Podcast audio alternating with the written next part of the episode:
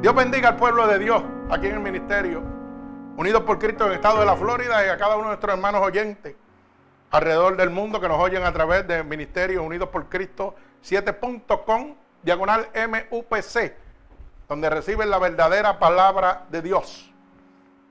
Así que estamos hoy para gozarnos. Y estaba aquí hablando con la iglesia y diciéndole de que el diablo está tomando ventaja de los hogares, de la familia, de las iglesias. Pero eso está sucediendo porque realmente no estamos en la condición que Dios quiere que estemos con Él.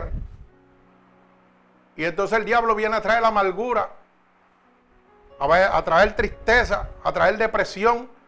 Yo no sé, como dije ahorita, cómo el diablo en este momento está presionando su vida.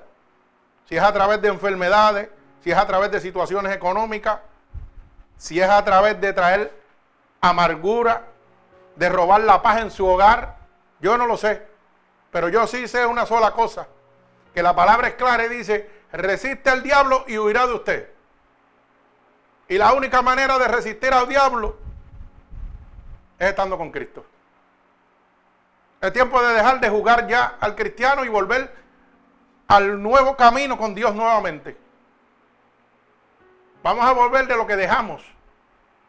Para que usted vea cómo el diablo empieza a perder terreno. Para que esa palabra que dice resiste el diablo y huirá de usted tenga consecuencia o se ponga activa en su vida. La única manera que el diablo huye de usted cuando Cristo está con usted. Porque la palabra dice, resiste el diablo y huirá de usted. ¿Quién contra ti si yo estoy contigo? El diablo tiene que huir. Y hoy es día de decirle basta ya. Si usted tiene sus finanzas afectadas, dígale al diablo basta ya.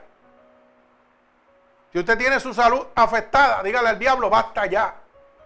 Si usted tiene un aguijón en su hogar que está perturbando la paz y le está jugando la paz, dígale al diablo basta ya. Esto se acabó. Mi casa es casa de bendición, casa de alegría, casa de paz. Donde está la casa de Dios tiene que haber paz. Cuando usted es un siervo de Dios tiene que haber alegría en su vida. No puede haber amargura, no puede haber tristeza. Está bueno ya. Hay que decirle al diablo, basta ya. Hasta hoy llegaste. Ahora o te conviertes o te tienes que ir, una de las dos. Hay que decirle al diablo, al diablo claramente, ¿qué vas a hacer? O te conviertes o te tienes que ir, una de las dos. Pero ya está bueno de venir a perturbar mi vida, de venir a perturbar mi paz, de venir a perturbar mis finanzas, de venir a perturbar mi salud. Por eso la predicación de hoy se titula La aventura de la fe. Y estaba diciéndole al pueblo que cuando usted va a una montaña rusa, usted quiere treparse en esa montaña rusa para ver qué usted experimenta cuando baje por ese carrito. Pero usted no sabe lo que va a sentir. Pero usted tiene una aventura imaginada en su corazón y en su mente. Así es la fe.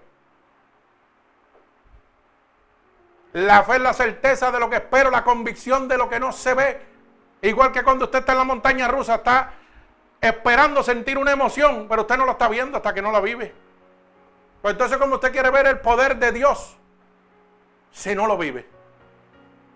Pero para poder vivir el poder de Dios, hermano, tenemos que estar agradable y conforme a la voluntad de Dios. Y yo lo digo con todo el amor de mi corazón. Verdaderamente hemos perdido la dirección. Y por eso es que tenemos consecuencias. Y usted sabe qué, yo lo digo por mí, yo no lo estoy diciendo por usted, estoy diciendo por mí. Yo he dejado de hacer muchas cosas de las que hacía antes, claro que sí. Y eso me ha traído consecuencias. Consecuencias tales como que he dejado que el enemigo me jove la paz por un momentito. Por segundos son, pero eso no ocurría antes. Cuando ayunaba, cuando buscaba de madrugada, eso no ocurría antes. Yo me le reía en la cara al diablo. Ahora el diablo está tocando puntazos y como que te molesta de momento. Pero no es la culpa de Dios. Es la culpa suya, hermano. Que usted ha permitido que el diablo llegue hasta donde él quiera. Porque la palabra está establecida. Resiste el diablo y vivirá de ti. Si usted quiere seguir viendo al diablo con pena y tristeza, usted va a tener problemas. La Biblia dice que llame las cosas por su nombre. Si el diablo es diablo, llámelo diablo. No porque usted lo vea enfermo o lo vea activo o lo vea deprimido, usted lo va a llamar ahí bendito. No, no, llame al diablo por su nombre. Y dígale, hasta aquí llegaste. ¿Qué vas a hacer? Está bueno ya. Pero eso usted lo va a experimentar cuando usted viva una aventura en la fe. ¿Cuántas experiencias nosotros hemos tenido con Dios? Y mientras las vivimos, ponemos a Dios en el trono allá. Pero tan pronto pasan o pasa un tiempo, se nos olvidan. Y ya no tenemos a Dios en el trono, lo ponemos a mitad. Y cuando llegan las situaciones a nuestra vida, porque nosotros las permitimos, porque nosotros desenfocamos la mirada de lo que Dios quería, oiga, sigue Dios bajando del trono. Pero es para usted, porque Él sigue en el trono. Sigue usted bajándolo. Sigue usted bajándolo porque ya no confía en Él como confiaba la primera vez. ¿Ah? Cuando llegaba dinero a mi casa de la noche a la mañana, cuando llegaba comida de la noche a la mañana. ¿Ah? Cuando me sanaba de la noche a la mañana. Ahí yo tenía mi fe y viví una aventura con Dios terrible. Pero ahora, ¿qué pasa? Que no estoy viviendo esa aventura con Dios. Ese privilegio que Dios nos permite. ¿A quién le vamos a echar la culpa? Dígame. ¿A quién le vamos a echar la culpa? ¿Le vamos a echar la culpa al vecino? ¿A su amigo? ¿A su familiar? ¿O lo vamos a echar, lo vamos a echar nosotros mismos? Mire a ver qué usted hacía y qué no está haciendo ahora. Alaba, alma mía, Jehová. Y yo lo digo por mí. Cada cual le caiga el sallo como, mire, como quiera. Y se lo ponga si se lo quiere poner. Pero yo lo digo por mí. Y hoy cogí cocotazos duros de verdad. Cuando estaba leyendo esta palabra. Y yo decía, wow, Señor. De verdad que a pesar de todo lo que tú has hecho en mi vida, hay momentos que se me olvida lo que tú has hecho en mi vida. Y el que no diga eso es un mentiroso. ¿Usted sabe por qué? Porque su fe nunca va a estar al 100%. Su fe hay un momento que va a estar al 80, otro va a estar 40, otro va a estar 20, otro va a estar 5 y otra va a estar menos 5. Y ahí es donde usted depende totalmente de Dios. Y yo no sé cuántos hoy tienen la fe menos 5. Están negativo 5. Porque cuando yo veo expresiones y caras que no me agradan mucho, el Espíritu me habla rápido, está pasando esto, esto y esto. Pero es porque la fe está menos 5. No es porque yo no estoy obrando, es porque no me están dejando obrar a mí. Pero no me están dejando obrar a mí porque han perdido la visión han desenfocado el camino que yo tenía trazado. Y vuelvo y repito, lo estoy diciendo por mí.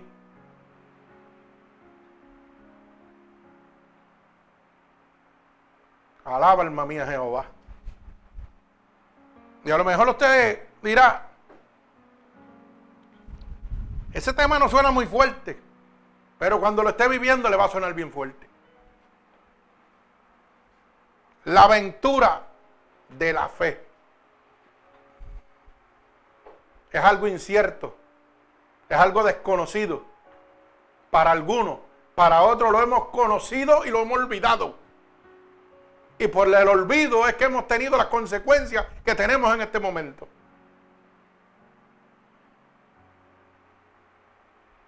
Y a veces perdemos el enfoque de lo que Dios nos ha llamado a nosotros.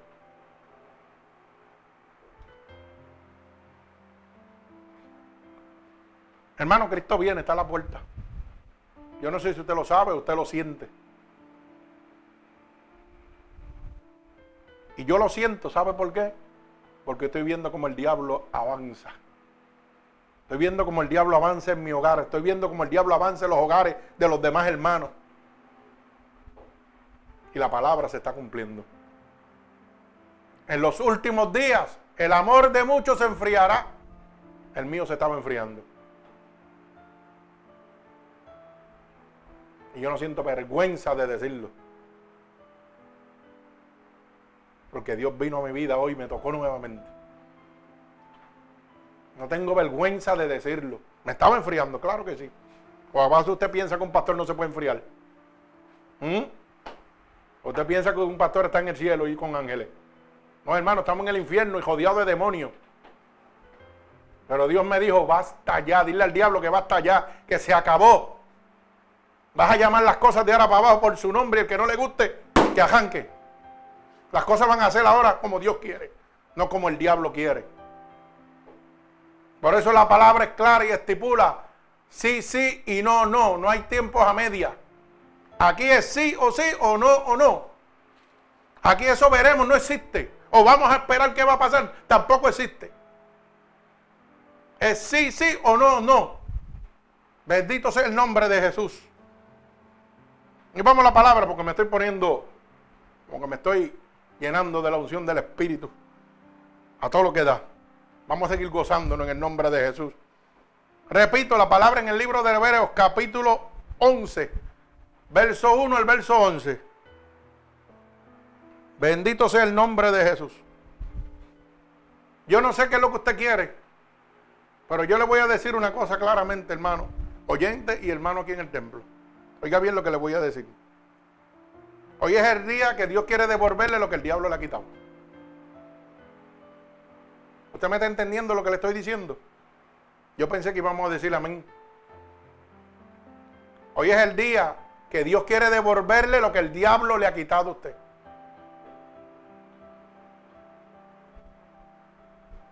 Bendito sea el nombre de Jesús. Hoy es el día de retornar, de hacer como el hijo pródigo, poner a los pies de nuestro Padre nuevamente. Para que el Señor nos ponga nuevas vestiduras. Para que el Señor mate el becerro gordo y ya no esté usted comiendo hueso. Bendito el nombre de Jesús. Arrebate las promesas que Dios tiene para usted. Empiece a vivir esa aventura en la fe en Cristo Jesús. Bendito sea el nombre de Dios. Libro de Hebreos capítulo 11, verso 1 al verso 11. Y voy a orar por esta palabra. Señor, con gratitud estoy delante de tu presencia en este momento. Yo te pido en este preciso momento que a través de esta poderosa palabra tú envíes una lanza atravesando corazones y costados, pero sobre todo rompiendo todo yugo y toda atadura que Satanás, el enemigo de las almas, ha puesto sobre tu pueblo a través de la divertización del Evangelio. Permítenos ser un instrumento útil en tus manos. Te lo pido en el nombre de Jesús. Amén.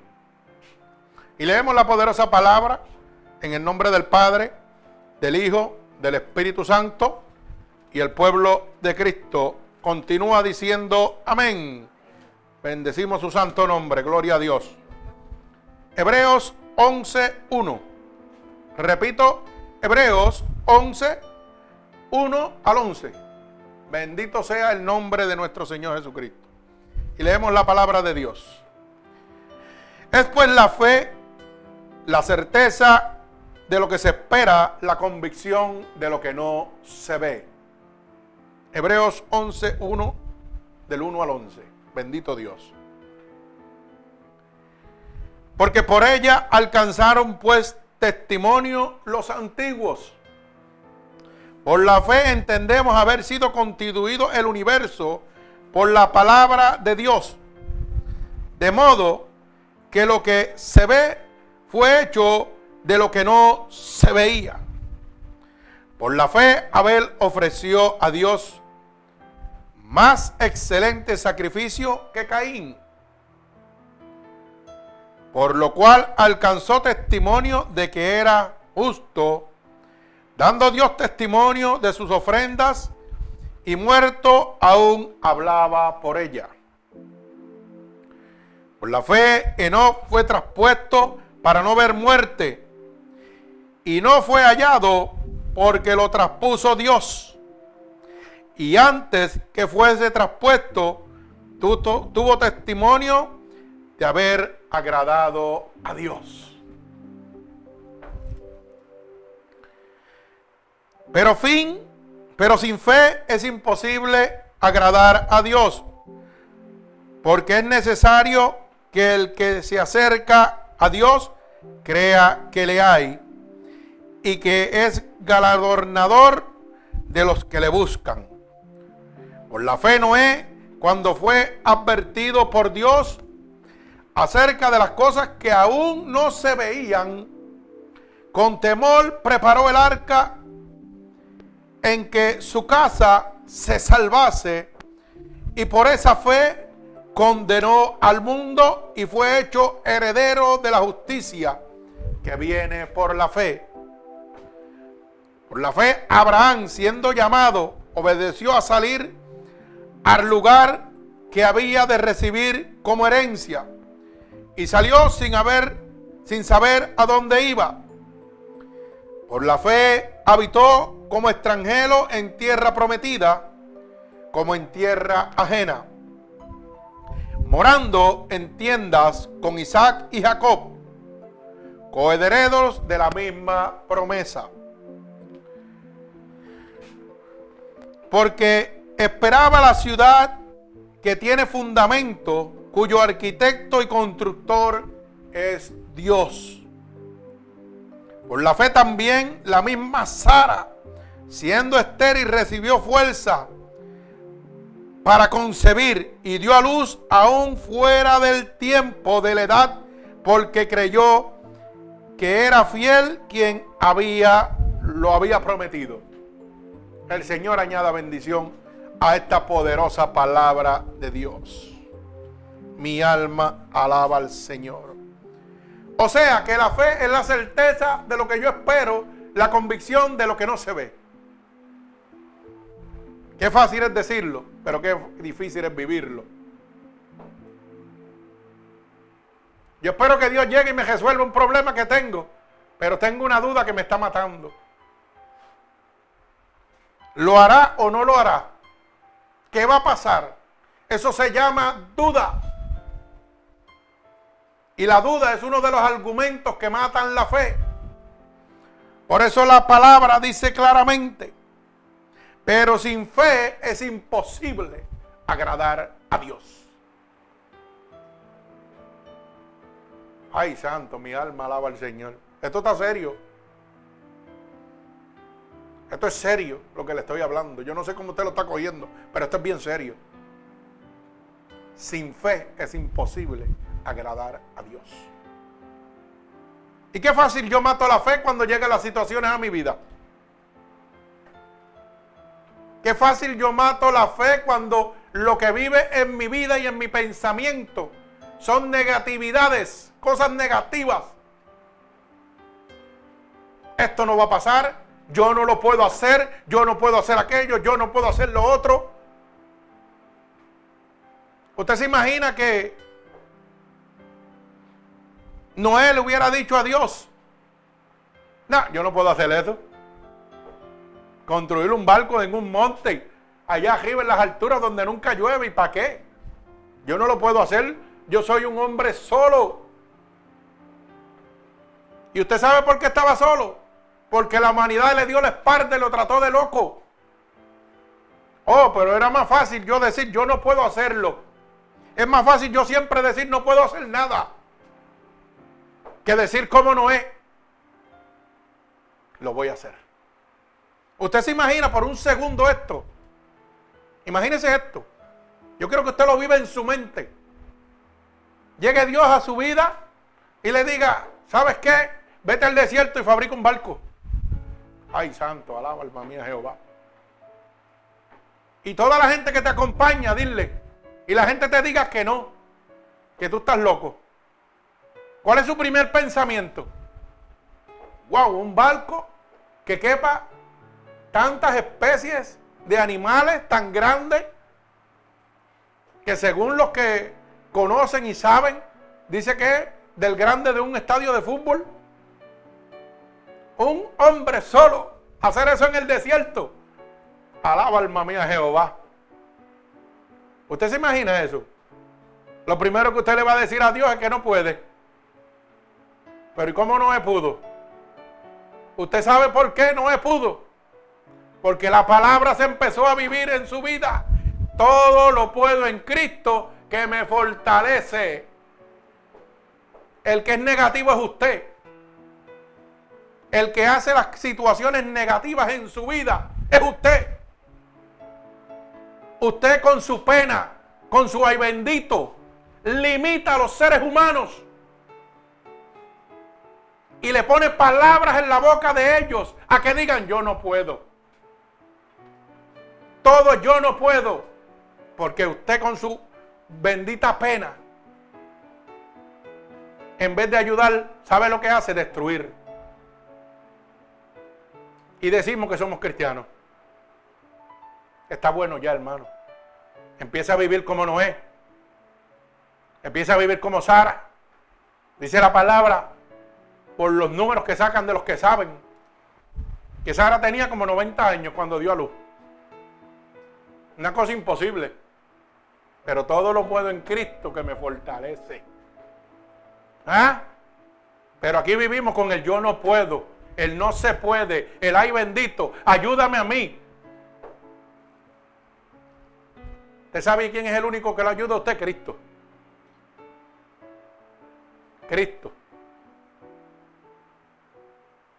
Yo recuerdo que la palabra dice claramente, si mi pueblo se humillare por el cual mi nombre, ¡ay santo! Es invocado. Yo levantaré el castigo que tengo contra él. Si mi pueblo se humillare.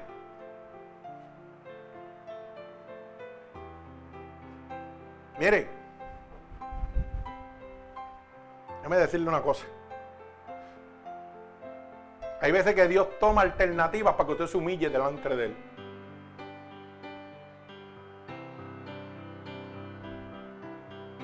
Y para que usted espere en el tiempo de Él. Y yo lo digo con todo el amor de mi corazón. Hay veces que uno ora y ora como el papagayo, por orar, por una costumbre. Pero cuando usted hace una oración exclamatoria, Dios le oye. Y a lo mejor lo que usted está pidiendo no es lo que sucede. Pero Dios está obrando en su corazón para transformar su vida. Mi esposa ha pasado una semana y pico, casi dos semanas terribles. Y ayer tuvimos que salir a las 2 de la mañana para el hospital. Y llegamos aquí a las 9 de la mañana, 8 o 9 de la mañana. ¿Y usted sabe qué? A esa hora de la madrugada, Dios me dio una lección a mí. Yo me tiré a orarle. ¿Y sabe qué yo le decía a Dios? Yo le decía, Señor, yo no soy digno de que tú oigas mi palabra, pero compadece de ella. Derrama de tu gracia, de tu poder, de tu misericordia. Y cuando hoy estudiaba la palabra y en este momento, lo que Dios me estaba enseñando era que tenía que humillarme y que tenía que reconocer que yo no estaba digno 100% delante de Dios.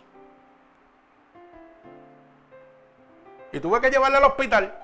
Él la podía sanar en ese momento, pero Dios me estaba dando una lección.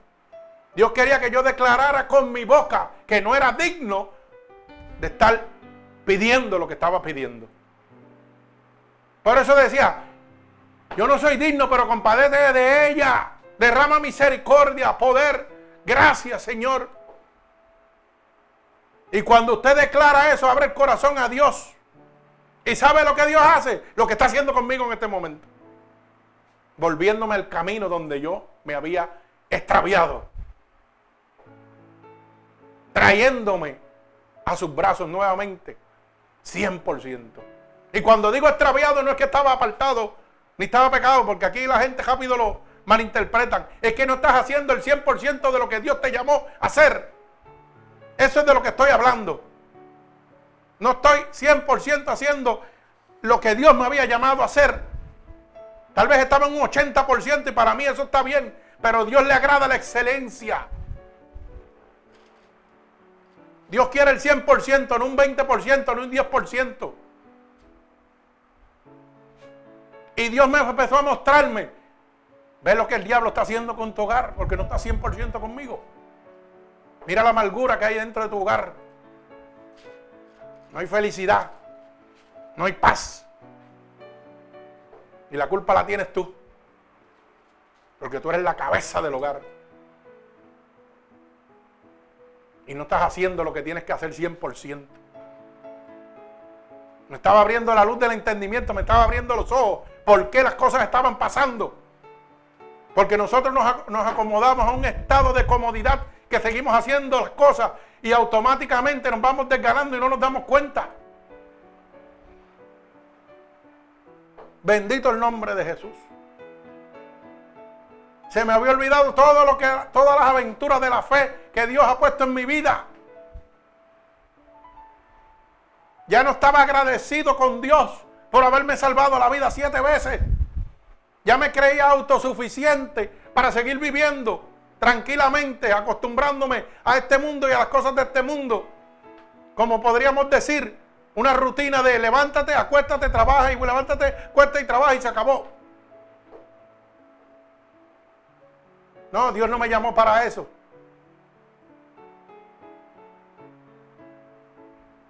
Me llamó una persona en necesidad para ser liberada. Y Dios me decía, ¿y qué te pasa? ¿Qué vas a hacer? Y yo le decía, yo no estoy preparado, Señor. Tú conoces cuánto ha bajado el por ciento mío contigo. Yo no me siento apto ni preparado para hacerlo. Y me dijo que el que lo hace no eres tú, soy yo. Y yo decía, pues cuando tú quieras entonces. Pero tú tienes que moldearme nuevamente. Tú tienes que meterme las manos nuevamente. Pero yo anhelaba, yo decía, Señor, yo quiero estar nuevamente como estaba contigo. Y que yo me pueda parar a donde quiera. Y al que tenga que decirle cuatro cosas en la cara, le guste o no le guste, se lo diga como se lo decía antes porque sabía que tú me respaldabas. Y si te gusta bien y si no, mira, por ahí está el camino, sigue. Yo quiero sentir esa confianza total en ti nuevamente. De que si tengo que arrancar ahora e irme y dejarlo todo, arranco y me voy. No me importa. Y el que quiera seguir, que sigue, y el que no, que se lo lleve el diablo. Así tiene que vivir un verdadero cristiano. Dependiendo totalmente de Dios. No dependiendo de lo que yo puedo hacer o dejar de hacer. Mi alma alaba al Señor. Y estoy en el altar de Dios. Estoy hablando la verdad que no se puede mentir. Así que usted tome y piense y haga lo que usted quiera. Bendito el nombre de Jesús.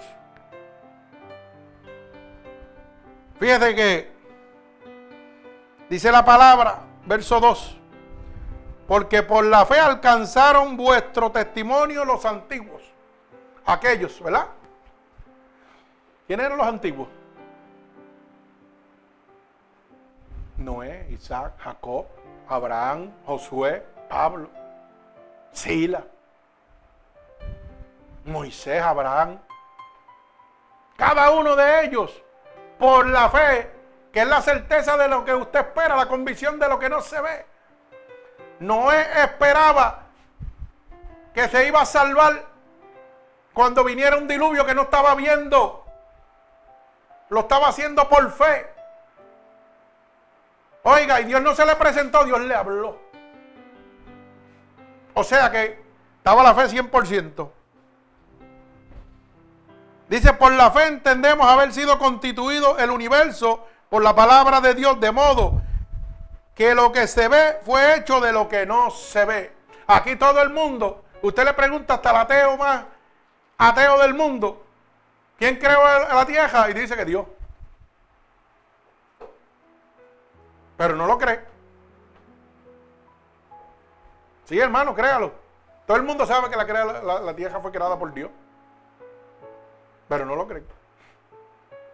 ¿Por qué no lo creen? Porque cuando Dios le dice que quiere hacer unas cosas que son imposibles para el hombre humano, pero para él es posible, no le creen y le dan la espalda. Alaba alma mía Jehová. Mi alma te alaba. Por la fe dice la palabra que fue traspuesto. Enoch, ¿usted sabe lo que es traspuesto? Que Dios se lo llevó sin ver muerte. Ay, santo, ¿y cómo un hombre puede subir al trono de Dios, al cielo, sin morir primero? Explíquemelo. Por la fe. Bendito sea. Por eso dice la palabra. Por la fe. No fue traspuesto para no ver muerte. Y no fue llevado. Y no fue hallado. Por lo que traspuso Dios. Y antes que fuese traspuesto, tuvo testimonio de haber agradado a Dios. Aquí hay un punto bien claro. ¿Por qué Enoch tuvo el privilegio de no morir y ser traspuesto por Dios? Enoch nunca fue hallado. Nunca murió. Pero subió al reino de Dios. ¿Por qué? Por la voluntad de Dios. Pero hay algo significativo. La palabra dice, porque qué? Porque agradó a Dios. Ay, santo. Mi alma alaba al Señor. ¿Usted entendió lo que le estoy diciendo, hermano? Porque agradó a Dios. Y yo le pregunto ahora a usted, ¿usted está agradando a Dios en este momento? Contéstelo usted mismo. ¿Usted agrada a Dios en este momento?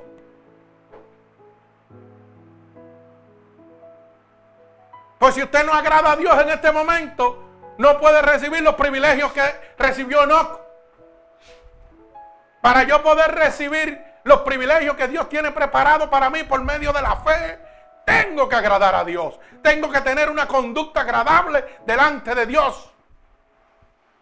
Si yo quiero poner estas manos para que la gente se sane en el momento, tengo que agradar a Dios. Si yo quiero que Dios me ponga en lugares de privilegio, que tenga mi hogar en sus manos, tengo que agradar a Dios. Tengo que estar conforme como Dios quiere que yo esté. No es como yo quiero, no es como yo quería en el día de ayer, es como yo quiero ahora. Es como Dios quiere que yo esté ahora. Usted sabe que a mi mente vino la pregunta que me hizo Carlos hace como un mes o dos. Si Cristo viene, ¿tú vas para el cielo? Y a través de la semana esa pregunta ha estado en mi mente y peleando en mi cabeza. Y algo me empujaba y me decía, si yo vengo te vas a quedar.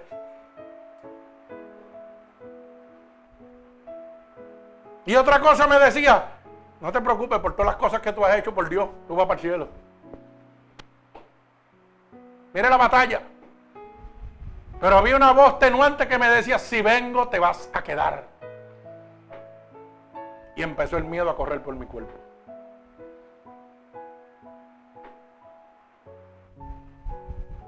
¿Y usted sabe por qué? Porque no estaba conforme como Dios quería que yo estuviera. Y yo no me avergüenzo del Evangelio porque es poder de Dios. Y no me avergüenzo de decirlo al mundo. Gloria a Dios que ha venido a mí ahora. Y me ha dicho, ahora te voy a poner a cuerda conmigo. Porque el propósito que yo tengo para contigo se va a cumplir, aunque el diablo no lo quiera. Pero tuve que humillarme y decirle a Dios, yo no soy digno de ti.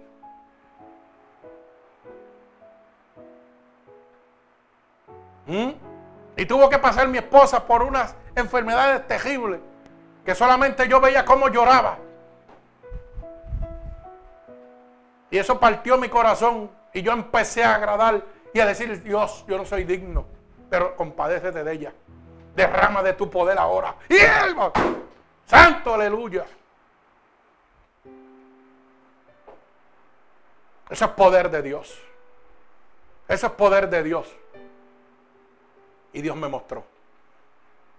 Por eso es que Dios a veces nos mete a nosotros, permite que nosotros nos metamos en revoluciones y en problemas y en situaciones para que empecemos a decir, Señor, yo no soy digno de ti. Señor, yo tengo que poner cosas con cuenta contigo. Yo quiero que tú vuelvas a mi vida de la misma manera que estabas antes. Yo quiero vivir esa aventura de la fe. Que no importa lo que venga, yo estoy, ay, dale para adelante, olvídate de eso. Cristo está conmigo. A mí no me importa nada. Ahora yo puedo decir, Cristo está conmigo.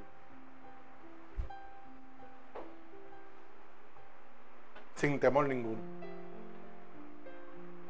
Pero soy libre porque la verdad me ha hecho libre. Y la palabra dice confesar tu verdad. Cuando tú confiesas con tu boca la verdad, eres libre. Y cuando Dios te hace libre, le estás diciendo al diablo, se acabó. Eso que tenías contra mí, se acabó en este momento. Ahora yo voy a seguir mi aventura en la fe de Dios. Descansando en las manos de Dios. Entendiendo que todo se lo debo a Dios. Bendito sea el nombre de Jesús. Por eso el verso 6 del capítulo 11 de Hebreo dice, pero sin fe es imposible agradar a Dios. Porque es necesario que el que se acerca a Dios crea que le hay. Hablamos de Dios, pero no le creemos a Dios.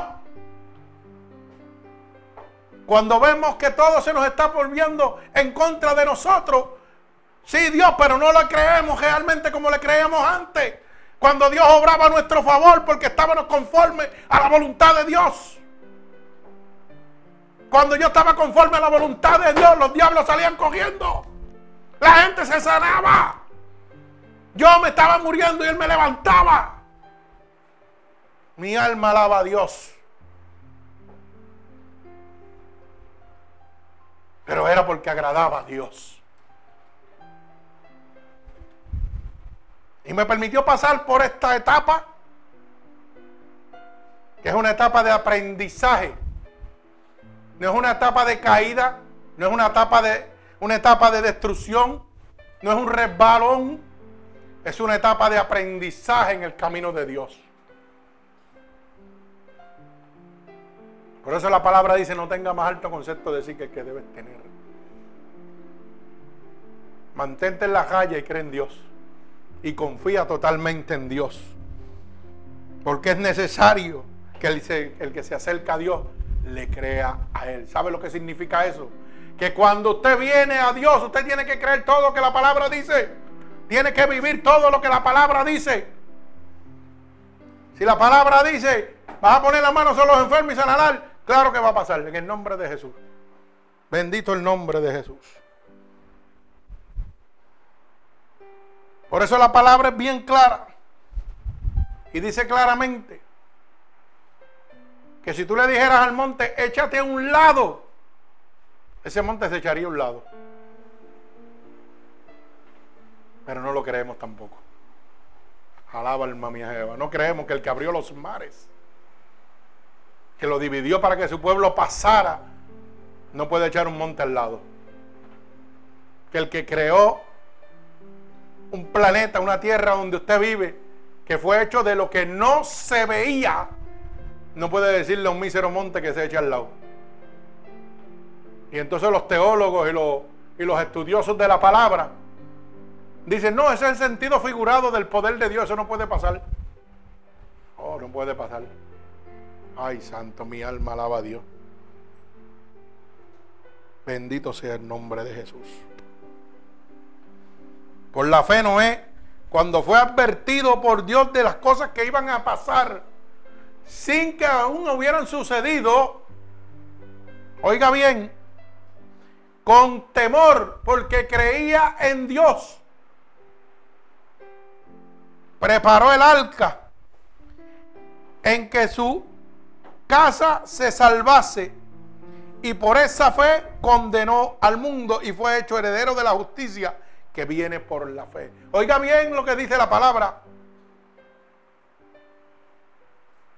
preparó el arca en que su casa se salvase. Ahora ven lo que yo estaba hablando ahorita, que estaba diciendo que las cosas estaban a veces pasando porque nosotros, los sacerdotes de las casas, desviamos un poquito la mirada y empezamos a tratar de nosotros hacer lo que podemos hacer. Mire cómo lo confirma la palabra. Preparó el arca en que su casa se salvase. O sea, no se salvó él solo, se salvó él y sus siete descendientes, los que los siete familiares de él. Alaba alma mía Jehová. El número de la perfección de Dios, el número siete. Alaba. ¿Usted me entiende ahora? Bendito el nombre de Jesús. Mire hermano, si usted tiene fe de que Dios va a hacer algo con usted, no lo puede dudar.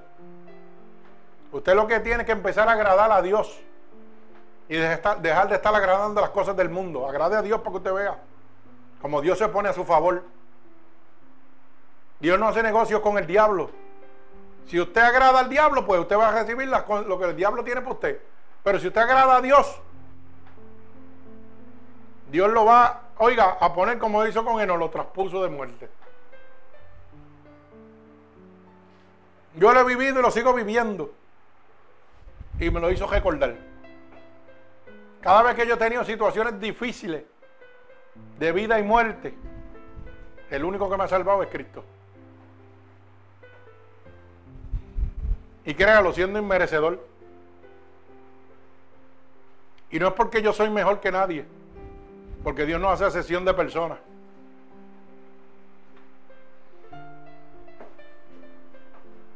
Es porque agrada a Dios. Cuando usted agrada a Dios, usted verá como todo lo que usted tiene encima malo se le va a ir. Pero pregúntele a Dios cómo agradarle. Señor, ¿cómo yo te agrado? Dime qué tengo que hacer para agradarte. ¿Mm?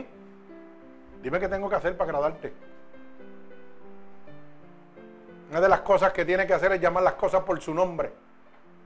A las cosas sí, sí, a los no, no. Punto, se acabó. Esto es lo que hay. ¿Te gusta o no te gusta? Esto es lo que hay. Si no te gusta, sigue con el diablo. Si te gusta, te quédate aquí con Dios. Pero las cosas hay que llamarlas por su nombre. Nosotros nos buscamos las situaciones porque queremos buscárnoslas. La palabra es bien clara.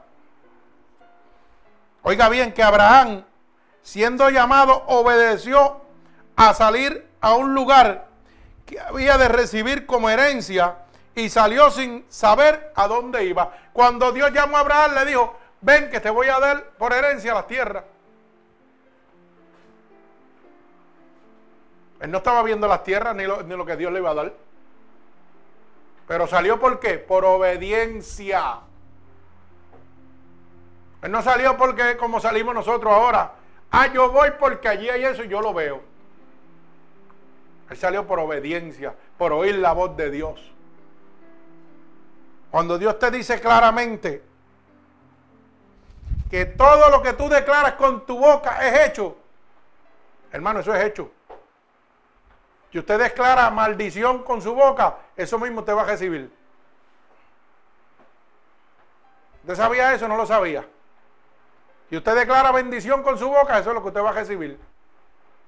Si usted dice que es un fracasado, que no se puede levantar, eso mismo va a ser. Si usted dice que la pesta la vida y que quiere morirse, eso mismo le va a pasar. Si usted dice que está abojecido, que la pesta la vida, esa vida le va a apestar y le va a abojecer toda la vida. Porque el poder de la palabra dice claramente que lo que declares con tu boca va a ser hecho sea para bien o sea para mal. Y Dios no se puede contradecir. Bendito sea el nombre de Jesús. O sea que Abraham salió con solamente escuchar la voz, sin ver lo que estaba al otro lado, lo que la tierra prometida que le había ofrecido Dios. ¿Cuántos de ustedes han hecho eso? ¿Ah? Pregúnteselo usted mismo y contésteselo usted mismo. Dios le ha hablado un montón de veces y usted como el mulo, sin entendimiento. No quieren hacer caso, no, las cosas son como yo digo, no como Dios diga. Pues por eso usted está como usted quiere, no como Dios quiere que usted esté. Esto es así de fácil. Bien sencillo, no se vuelva loquito. Usted está como usted quiere porque no quiere ponerse en la condición que Dios quiere que usted esté para Él bendecirlo. Eso es todo. O sea, usted no está en la condición que está agradando a Dios. Bendito sea el nombre de Jesús. Mi alma alaba a Dios. Dice la palabra que por la fe, también la misma Sara, siendo estéril, recibió fuerza para concebir y dio a luz fuera de tiempo, fuera de la edad. Oiga eso. Por la fe, porque ¿qué oyó Sara? Una promesa de Dios de que iba a dar a luz. ¿Y qué fue lo primero que ella dijo? Yo siendo vieja voy a dar a luz. O sea que rápido lo puso la duda. Fue lo primero. Señor, pero si yo soy ya vieja. Así hacemos todo. Siempre dudamos primero de lo que Dios puede hacer. Y entonces Dios lo hace para que usted, ¿qué haga? Confíe totalmente en Él. Pero tan pronto Dios hace un milagro en usted y usted está en las papas y las cosas van bien, ah, me acuerdo del milagro de Dios, pero cuando las cosas están malas, se me olvida el milagro que Dios hizo en mi vida. Y ya no puedo ver que lo que está malo, Dios lo puede resolver. Pero eso sucede cuando no estamos agradando a Dios. Cuando hemos dejado de hacer lo que Dios quiere que usted haga. El diablo toma ventaja. Por eso le dije, hoy es el día que usted tiene que decidir y decirle, diablo, hasta aquí llegaste. Enfermedad, hasta aquí llegaste. Depresión, hasta aquí llegaste. Amargura, tristeza, hasta aquí llegaste, se acabó. Yo voy a recibir lo que mi Padre tiene para mí. Él me llamó para que yo disfrute, para que yo esté en paz, en macedumbre, en templanza en esta tierra, mientras me gozo con Él en el reino de los cielos. Así que el diablo no puede venir a perturbar mi vida. Si el diablo quiere perturbar su vida, deje el diablo y siga usted. No se lo lleve con usted. Porque usted sabe lo que pasa cuando usted habla con el diablo. El diablo lo va a tocar para la a usted. Y usted va a caer en la misma condición. Aprenda, el que tenga oído que oiga lo que el Espíritu está hablando. No se hagan los necios, no se hagan los sordos. Hay gente que le gusta andar con el diablo. Y por eso es que están como están. Bendito sea el nombre de Jesús. Mi alma alaba a Dios. Usted sabe lo que que venga a Dios y le diga, Ahora digo yo, y yo pongo mi mi esposa porque me dice que me gusta.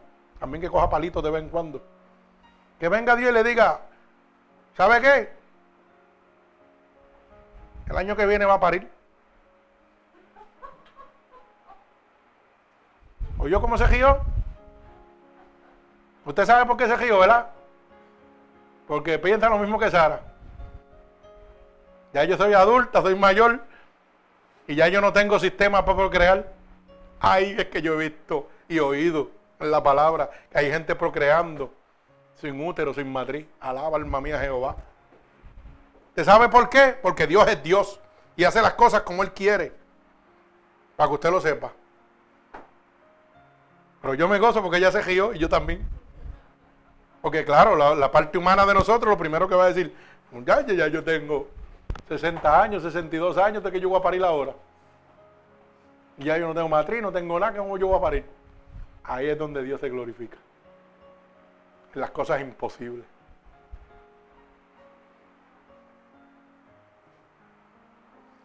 Yo puedo llevar mucho tiempo padeciendo alguna necesidad, yo no sé cuál es. Pero ¿sabe qué? Es buscado por nosotros mismos. Porque no estamos en la condición agradando a Dios, como Dios quiere que lo agrademos. Y eso es bien sencillo, usted lo que tiene que estudiar, hacerse un autoestudio usted mismo, mírese meses atrás, años atrás, cuando estaba en el gozo de Dios, la paz que tenía y mire la que tiene ahora. Mire qué usted hacía antes y qué no está haciendo ahora. Ay, santo. Y usted va a ver lo que tiene que enderezar, lo que tiene que hacer para que usted se ponga en bola con el Señor. Alaba alma mía Jehová. Porque yo me acuerdo que a mí Dios me bendecía por todos lados. Y no es que haya dejado de bendecir, pero ha bajado el porcentaje de bendición. Ahora las bendiciones las tengo que hacer yo trabajando. Antes Dios me las daba. ¿Y por qué? Porque había bajado el porciento de lo que Dios me había llamado. Alaba alma mía Jehová. Bendigo el santo nombre de Dios. La aventura de la fe.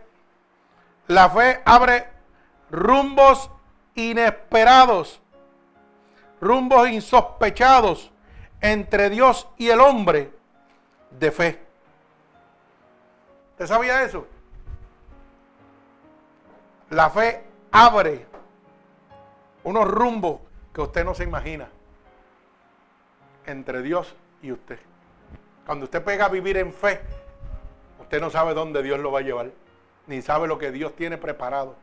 Bendito sea el nombre de mi Señor Jesucristo.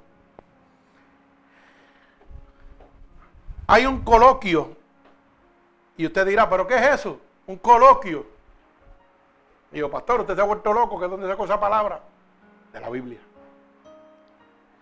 Un coloquio es una comunicación entre Dios y el hombre que surge por su amor que sobreempuja todo entendimiento. Apréndase eso y no se le olvide.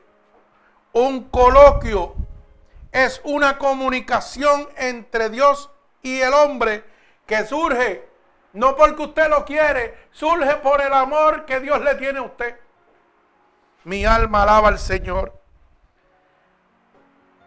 Que lo sobreempuja a usted sobre todo entendimiento, que lo va a llevar a unas situaciones que usted no las puede entender, que van a ser locura para usted.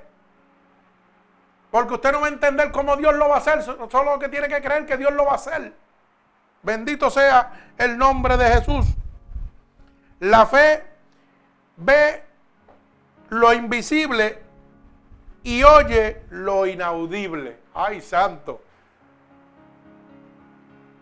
Mire, esto no sale del aire, esto sale de Dios. Apréndase eso. La fe ve lo invisible. Cuando usted ve, cuando usted vive en fe, va a ver lo invisible, lo que otra gente no puede ver. Y va a oír lo inaudible, lo que nadie podrá oír más que usted.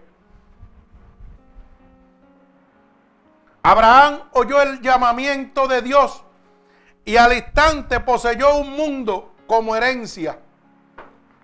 Mi alma alaba al Señor. ¿Por qué? Porque la fe, Hebreos 11.1, es la certeza de lo que espero, la convicción de lo que no se ve. Él oyó la voz de Dios, le dijo, te voy a dar un mundo por herencia. Él no lo estaba viendo pero lo recibió. Él no lo oía. Él no podía oír la gente que estaba en ese mundo, pero él lo creía por fe. Bendito sea el nombre de Dios. La fe y la creencia no son la misma cosa. No se me equivoque, la fe y la creencia no es lo mismo. Bendito sea el nombre de Dios. Jesús dijo a sus discípulos, creyentes.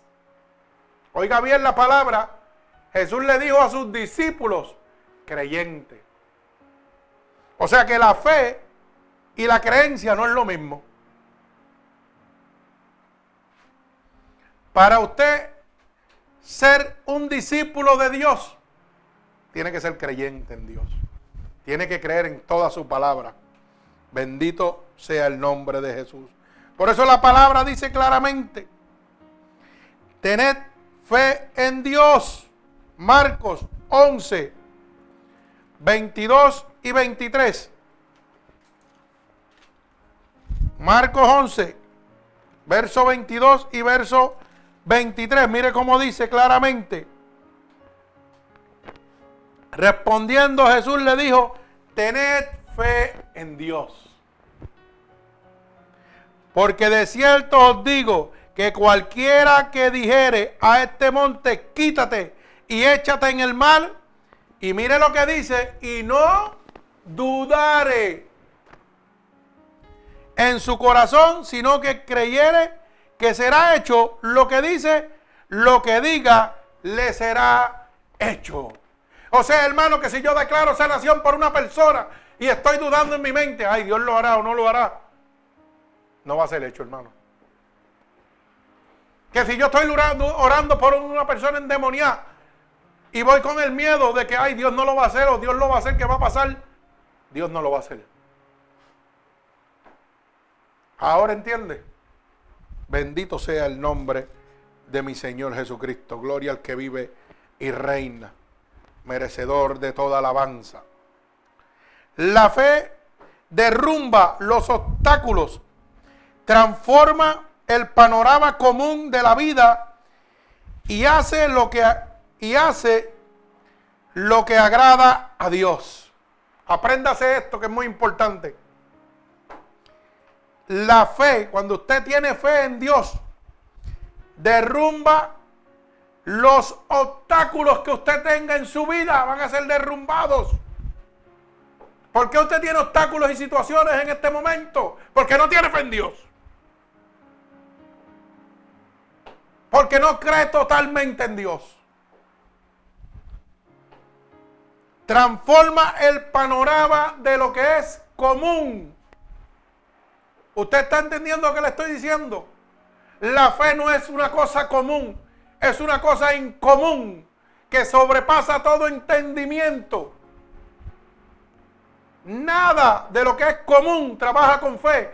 La fe trabaja con lo que es inusual, con lo que no se puede, con lo que no se ve, con lo que no se oye, con lo que se espera.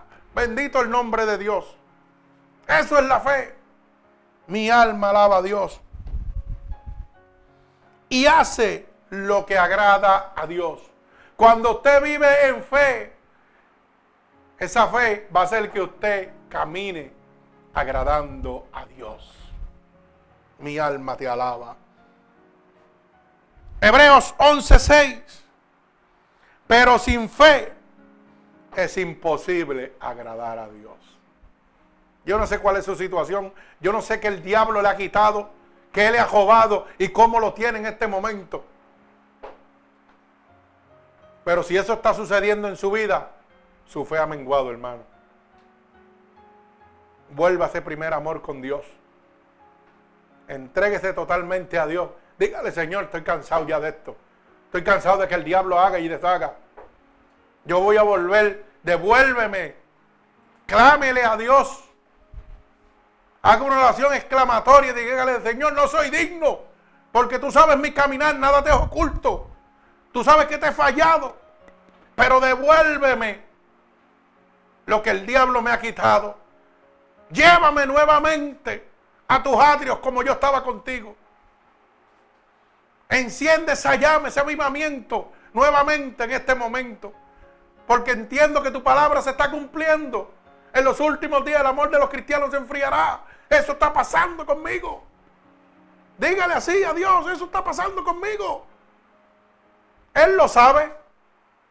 Él lo que quiere oír con su boca que usted depende totalmente de Dios. Que ya usted no depende más de lo que usted puede hacer con sus manos. Usted depende de Dios. Bendito el nombre de Jesús. Mi alma te alaba, Padre. Fe y llamamiento. El llamamiento es una voz interna que despierta anhelos de superación. Alaba alma mía Jehová. Fe y llamamiento. La fe y el llamamiento andan juntos. Pero eso es una voz interna, es un llamado de Dios para con usted, como hizo con Abraham, como hizo con Noé, que oyeron la voz de Dios, un llamamiento interno. Dios no lo llamó a boca abierta. ¿Cómo Dios, Dios llamó a Noé? Internamente. Lo llamó a su mente y le dijo, vete, haz un arca en tal sitio y te estoy percibiendo para que no pierdas tu vida, tú y tu familia. Dios le habló en su mente para protegerlo. Porque el que Dios ama, protege. Bendito sea el nombre de Jesús. Dios hoy le está hablando a través de este ministerio. Hoy Dios usa hombres y mujeres que estén dispuestos a hablar su palabra sin temor alguno. No espere que Dios baje del cielo a hablarle. Reciba la palabra de Dios de la manera que Dios quiera hacérsela llegar a usted. Ya sea con un pastor, ya sea por radio, ya sea por televisión. Dios escoge la manera de hablarle a usted. Cuando Dios tiene un plan y un propósito con usted. Por eso la palabra dice, búscame de madrugada y Dios te va a hablar internamente. Alaba alma mía Jehová. Hay gente que llevan 20 años en el Evangelio y dicen que Dios nunca le ha hablado. Y yo le digo, claro que si usted lleva en el Evangelio, pero en Cristo no lleva nada. ¿Usted sabe por qué Dios no le habla? Porque usted no lo busca de madrugada. Búsquelo de madrugada para que vea cómo Dios le habla. Y le dice lo que le va a pasar. Le va a decir, hey, por aquí no, que el diablo viene por allí con algo para destruirte. Vete por aquí y Dios te cuida. Como hizo con Noé. Le percibió del diluvio. Como hizo con Moisés. Vete por ahí, no te preocupes. Y cuando llegó a los mares que no había donde correr, le dijo, extiende tu vara y los mares se abrirán. Y los mares se abrieron. Y Moisés estaba viendo su fracaso, su muerte. Porque Faraón venía con todo su ejército a destruirlo. Y no había dónde correr. No había esperanza. Pero la fe abrió los mares. O sea, hizo un camino donde no lo había. Eso es lo que Dios quiere hacer contigo. Abrir un nuevo camino que tú no puedes ver. Que está en las manos de Dios. Que solamente a través de Dios lo podrás encontrar. Cuando tu vida está destrozada, tu hogar está destrozado, tus finanzas están destrozadas, Dios tiene una puerta que tú no puedes ver. Una puerta que solamente va a ser abierta con la llave de la fe. Bendito el nombre de Jesús. Mi alma te alaba. El llamamiento es una voz interna que despierta los anhelos de superación. Abraham aceptó por fe el llamamiento y rompió con un mundo de tinieblas y superstición. Alaba alma mía Jehová. O sea, que la palabra dice que si él rompió con un mundo de tinieblas y superstición quiere decir que no estaba en el cielo. Está donde está usted, en el mismo infierno ahora mismo. En un mundo que lo que vive es superstición, cosas del hombre, no cosas de Dios.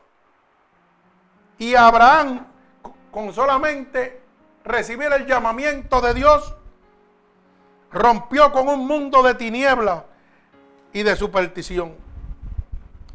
La fe hizo real el llamamiento para, para lanzarse a una aventura de lo que no se veía.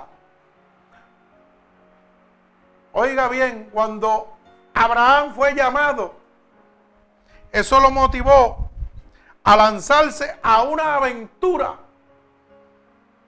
que él no veía. Así es el llamado de Dios. Cuando Dios nos llama a nosotros, oiga, es algo inesperado. Pero créalo, que es algo de bendición, algo grande para su vida. Fe y obediencia andan de la mano también. Usted no puede tener fe si no tiene obediencia. Bendito el nombre de Jesús. La obediencia, oiga bien, y esto usted no lo había oído nunca. La obediencia es el fruto de la fe. Ay, santo, mi alma alaba a Dios. La obediencia a Dios es el fruto de la fe. Cuando yo obedezco a Dios, ¿qué sucede? Recibo las promesas de Dios en mi vida. Lo que Dios me está prometiendo que yo no veo, ese es el fruto de la fe. Mi alma te alaba, Dios. Vivir por fe es agradar a Dios. Por eso Hebreos 11.6 dice claramente, pero sin fe es imposible agradar a Dios. O sea que vivir por fe es agradar a Dios. Para yo poder vivir en la fe que Dios tiene puesta para mí, ¿sabe qué significa? Que tengo que primero agradar a Dios. Tengo que estar conforme a la voluntad de Dios. Dice claramente, el justo por su fe vivirá. Oiga, Romanos capítulo 1, verso 17. Porque en el Evangelio la justicia de Dios se revela por la fe, como está escrito, mas el justo por la fe vivirá. Romanos capítulo 1, verso 17. Oiga bien, este ministerio abre la Biblia, dice, no dice el pastor, aquí no se vienen con cuentos. Bendito sea el nombre de Jesús. Aquí leemos la palabra como tiene que ser. Dice claramente, porque en el Evangelio la justicia de Dios se revela por la fe y para la fe. Como está escrito, más el justo por la fe vivirá. O sea que el Evangelio de Dios nos muestra lo que es la fe en el Señor. Bendito sea nuestro Señor Jesucristo. Gloria a Dios. Obediencia. Y usted dirá, ¿qué es la obediencia? La obediencia es consagración plena. Y esto es el logro de la fe. Ay, santo. Ahora lo puedo entender. Oiga bien, la obediencia es la consagración plena. Cuando usted se consagra totalmente. Y esto es el logro de la fe. Mire eso. Gloria al Señor. Y la obediencia es el fruto de la fe. Ay, santo. O sea que andan juntos los dos. No los puede dejar uno y al otro. La fe y la recompensa también andan juntos. La fe da una visión plena de Dios como herencia. Oiga bien, la fe y la recompensa andan juntos. Cuando yo vivo en fe, da una visión plena de Dios como herencia. La fe hace que yo vea las cosas que no puedo ver, que son las promesas de Dios que voy a heredar. Mi alma alaba al Señor vive Cristo. La herencia de Abraham, una tierra, un pueblo, un mundo, fue suficiente recompensa para él. Eso fue lo que Dios le prometió a Abraham. Una tierra, un pueblo y un mundo. ¿Acaso no es suficiente? Ay, mi alma alaba a Dios. Vive Cristo, merecedor de toda alabanza. La abertura de la fe en Dios tiene como recompensa participar de la herencia de los santos. ¿Usted entiende eso? La aventura, oiga bien, de la fe en Dios tiene como recompensa participar de la herencia de los santos. Participar de todo lo que Dios me ha prometido. Dios ha prometido que se ha ido a un lugar para preparar morada para donde Él esté, estemos nosotros con Él. Eso es recompensa de Dios para nosotros por medio de la fe. No es por medio del pastor, no es por medio de la iglesia, no es por medio del concilio, es por medio del sacrificio de Dios en la cruz, del Calvario, hermano. Es por la sangre de Cristo. Es a precio de dolor que Dios le está ofreciendo una recompensa eterna. Bendito el nombre de Jesús. Por eso el libro de Colosenses capítulo 1, verso 12, dice así, con gozo dando gracias al Padre que nos hizo apto para participar de la herencia de los santos en luz. Alaba alma mía Jehová. Hermano, lo que Dios hizo una vez lo va a hacer siempre. Su poder no se ha cortado, sigue siendo el mismo ayer, hoy y para siempre mi alma alaba al Señor. Y le hago una pregunta. ¿Quién es el objetivo de la fe entonces? ¿Quién es el objetivo de la fe? Un personaje divino, el Señor. Mi alma alaba a Cristo. ¿Quién es el objetivo de la fe? Un ser humano, Jesús, que padeció más de lo que usted está padeciendo en este momento y no se quejó. Un varón experimentado en dolor y sufrimiento, para que cuando usted tenga dolor y sufrimiento, no tenga que decirle, no, no, no, Dios, Dios, me duele aquí. No, no, no. Él sabe dónde le duele porque Él padeció por usted. Dice la palabra que por su llaga fuimos curados. Varón experimentado en quebranto y dolor. ¿Tú quieres ser sano? Ven a Cristo. Pero ven a Cristo conforme como Dios quiere que tú estés. ¿Quién es el objetivo? Un mediador. Cristo es el mediador entre Dios Padre y nosotros. No es una iglesia, hermano. No es decir yo voy a la iglesia. Con eso usted no hace nada. Usted necesita el Espíritu Santo, Jesucristo, el mediador. Y la pregunta, ¿qué es creer en Él?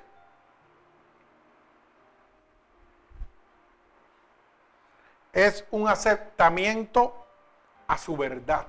Eso es creer en Dios. Es aceptar la verdad del Evangelio, de su palabra. Es una total confianza en su persona. Eso es creer en Dios, confiar totalmente en Él. No en lo que el hombre puede hacer, ni lo que está haciendo con su vida. Es confiar totalmente en Dios.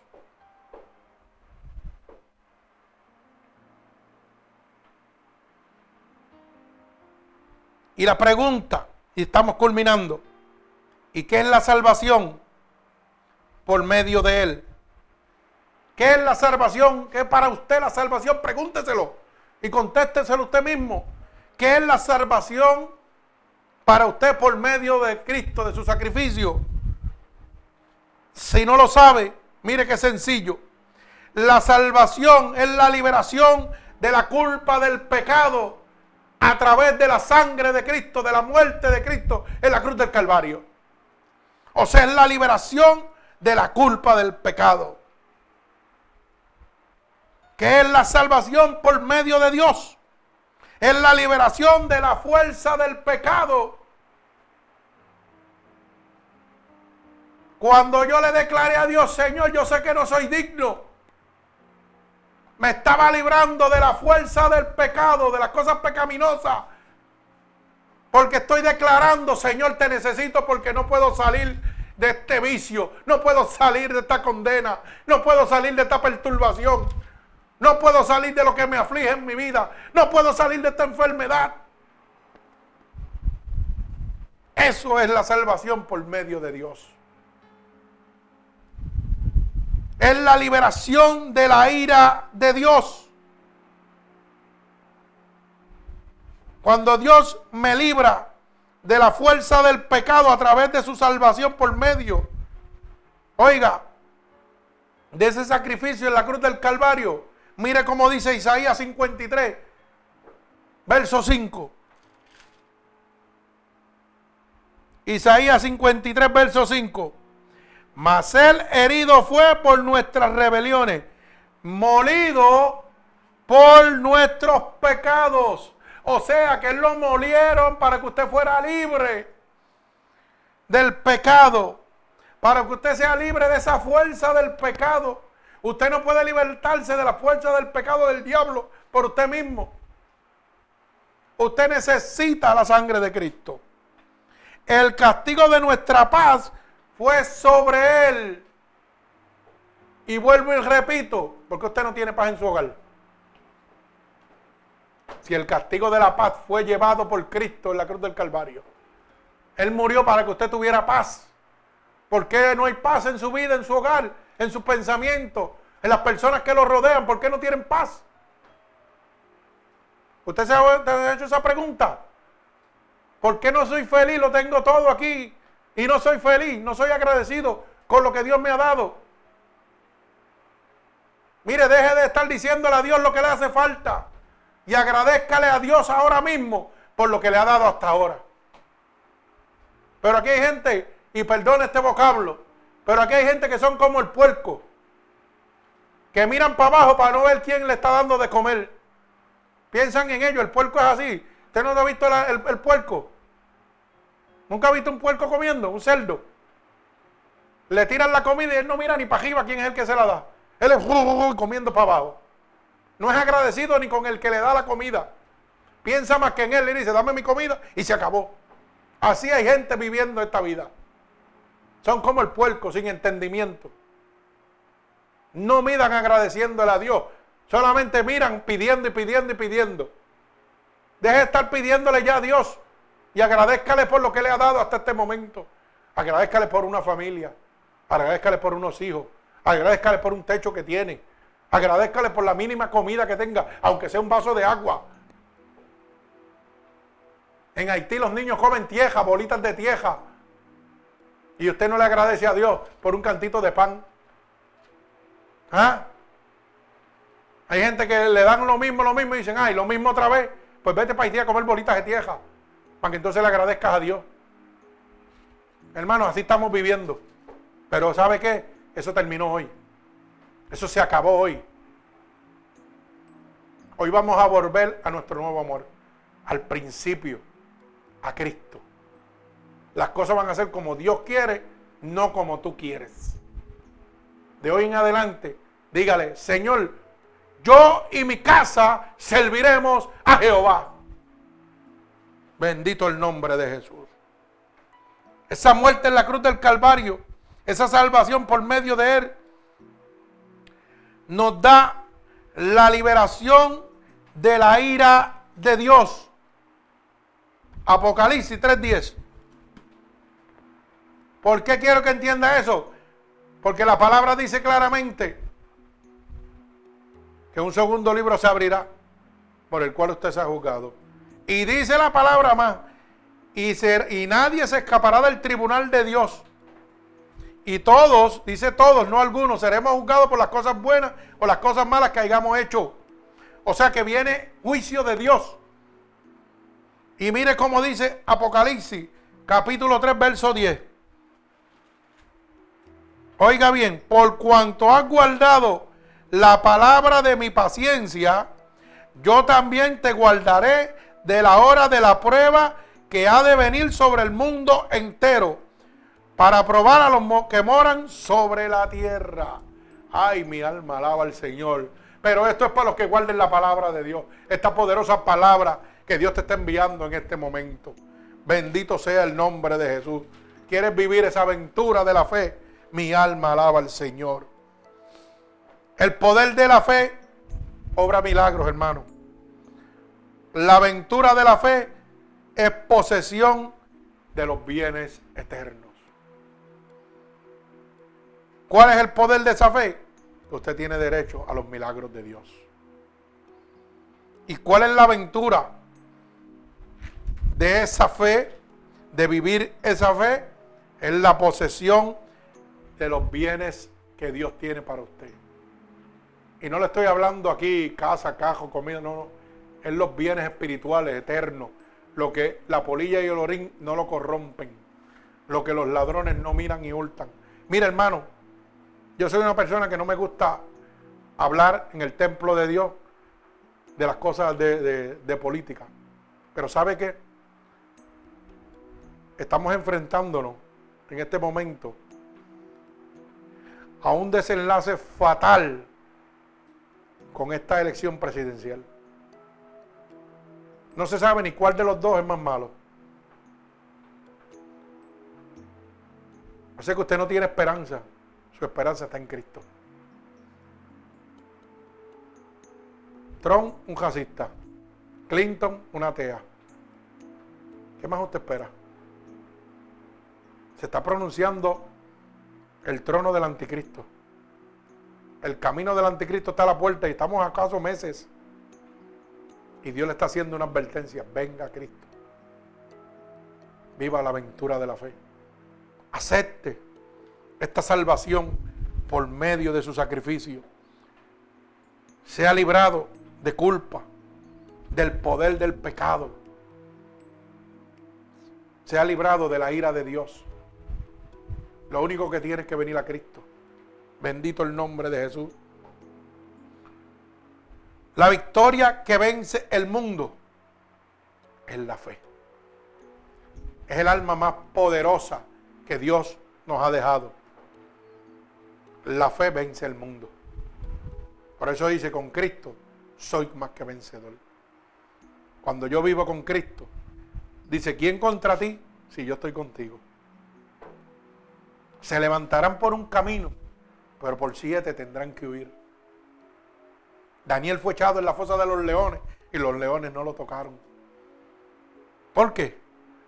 Porque Dios tiene potestad sobre todo, sobre la tierra, sobre los animales. Todo está en las manos de Dios.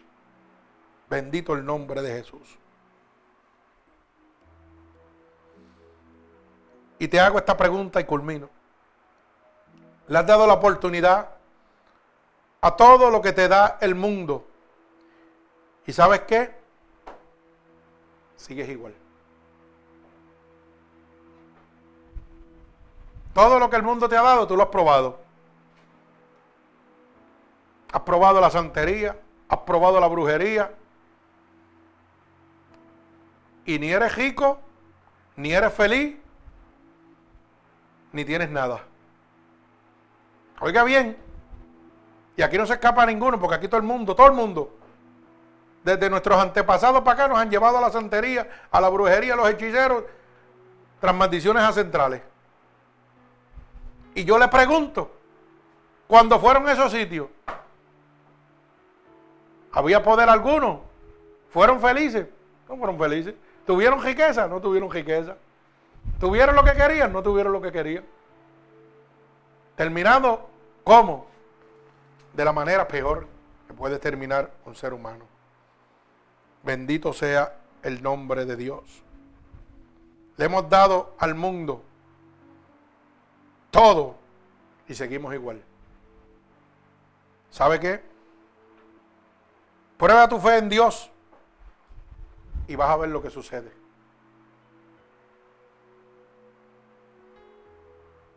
Total, no tienes nada que perder. Estás perdido en este momento.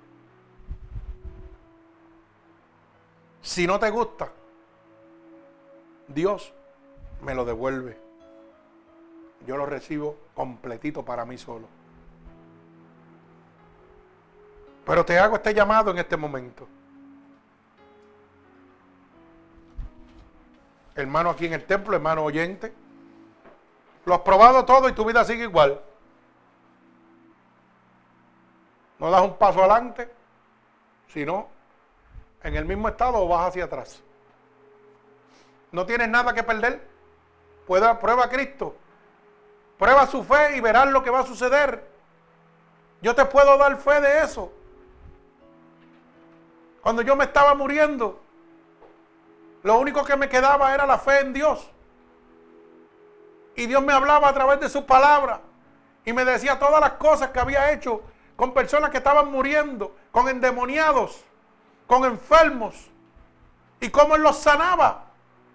Y por medio de su palabra se activó algo que se llama la fe. Y eso activó mi fe en Dios, en su corazón. Yo dije, si Dios lo hizo con ellos, lo puede hacer conmigo. Hebreos 13, 8 dice que su poder no se ha cortado, que es el mismo ayer, hoy y por los siglos. Señor, si tú lo sanaste a él, me puedes sanar a mí. Yo no estaba viendo mi sanación pero tenía fe de que él lo podía hacer porque creía en su palabra. Y lo hizo. Pero me dijo, predica mi evangelio y larguras y años de vida te voy a dar.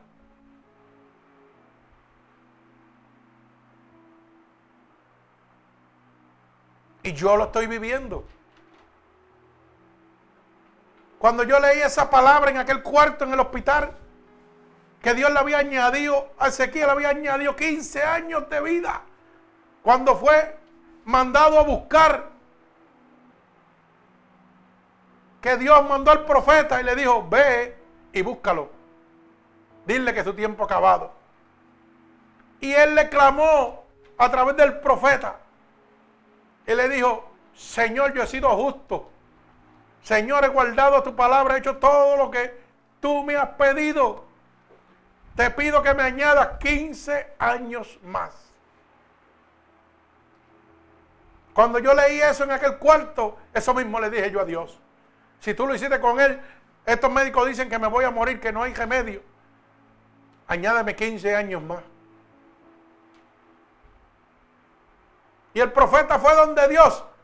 Y Dios le dijo, vuelve y dile que le añado 15 años más a su vida. Pero lo que me está a mí en este momento de mi vida es sorprendente para mí. Es que ¿por qué Dios le añadió 15 años a él y yo le pedí 15 y llevo 17? Porque es que Dios hace como Él quiere. Dios es el dador de la vida. Y cuando Dios tiene un plan y un propósito con usted, no hay demonio ni principado que pueda impedir el plan de Dios. Y esto vino a mi mente en este momento. Porque a mí se me había olvidado, créalo. Que yo me pasé de los 15 años ya. Así que Dios tiene que tener un plan grande conmigo, como tiene un plan grande con usted también. No importa la situación que usted esté pasando, créale a Dios. Y hoy es el día de decirle, diablo, hasta aquí llegaste. Yo y mi casa le vamos a servir a Jehová. Vengo a buscar lo que me has quitado. Ir a por el poder de tu palabra. Vengo a buscar todo lo que me has quitado en el nombre del Señor. Quiero que me devuelvas mi felicidad. Quiero que me devuelvas mi salud. Quiero que traigas paz a mi vida. Todo lo que me has quitado me lo vas a devolver. Porque así hizo Dios con Job. Permitió que el diablo le quitara todo, su familia, su parentero, lo enfermó. Pero dice la palabra que por Dios, por Job creer en Dios, le devolvió cien veces más de lo que tenía. Le dio una familia la más bella que podía existir. Le dio todas las riquezas que podía tener. Se las multiplicó. Y esa es la actitud que usted debe tener en este momento. La que tenía Job. No importa lo que me has hecho. Hoy vengo a recuperar al doble lo que me has quitado en este momento. Así que hermano oyente, si quieres vivir esta aventura de la fe, lo único que tienes que declarar con tu boca que Jesucristo es tu Salvador. Dile a Dios que te devuelva todo lo que el diablo te ha quitado. Y que saque de tu lado lo que no pertenece de Él. Lo que no es mío, sácalo de aquí. Échalo fuera. Cualquier demonio que esté al lado tuyo, que lo eche fuera. Dígaselo con toda autoridad. Y usted va a ver cómo su vida va a ser transformada. Así que lo único que tiene que repetir es conmigo en este momento. Señor, en este momento he entendido tu palabra. Me he dado cuenta que estaba viviendo sin fe. Y te pido en este momento que quiero vivir esa aventura de la fe contigo todos los días de mi vida. Por eso te pido perdón por mis pecados que he cometido a conciencia o inconscientemente. Padre, en el nombre poderoso de Jesús, yo te pido que me laves con tu sangre vicaria derramada en la cruz del Calvario. He oído que tu palabra dice que si declaro con mi boca que tú eres mi salvador, yo voy a ser salvo. Así que yo declaro ahora mismo con mi boca que tú eres mi salvador. He oído que tu palabra dice que si yo creyere que te levantaste de entre los muertos, yo sería salvo. Y yo creo que tú te has levantado de entre los muertos. Así que te pido que me escribas en el libro de la vida y no permitas que me aparte nunca más de ti. Padre, en el nombre de Jesús, mira a cada una de las personas alrededor del mundo, Señor, que han declarado con su boca que tú eres su Salvador. Que han reconocido en su corazón que tú te has levantado de entre los muertos y que a través de esa resucitación ellos son salvos en este momento. Padre, yo te pido ahora que tú te allegues a ellos en este momento. Que tú entiendas tu mano poderosa. Que las corrientes de agua viva emanen sobre ellos. Espíritu Santo de Dios, dale un toque a la distancia a cada uno de ellos como confirmación de que tú los has recibido en sus atrios ahora, Padre. Padre, en el nombre poderoso de Jesús y por el poder de tu palabra, yo declaro en este momento un toque del cielo sobre cada uno de ellos, Padre. En el nombre poderoso de Jesús, amén y amén. Señor, te doy gracias por cada una de estas almas, Señor. Así que si usted ha entendido que esta predicación ha sido de bendición para su vida, puede hacérsela llegar a cualquier persona gratuitamente a través de Ministerios Unidos por Cristo 7.wix.com diagonal MUPC. Ahí estará esta predicación y cada una de las anteriores. Recuerde que estamos domingo a las 11 y a las 8 de la noche y miércoles a las 8 y los viernes a las 8 de la noche. Que Dios me los bendiga.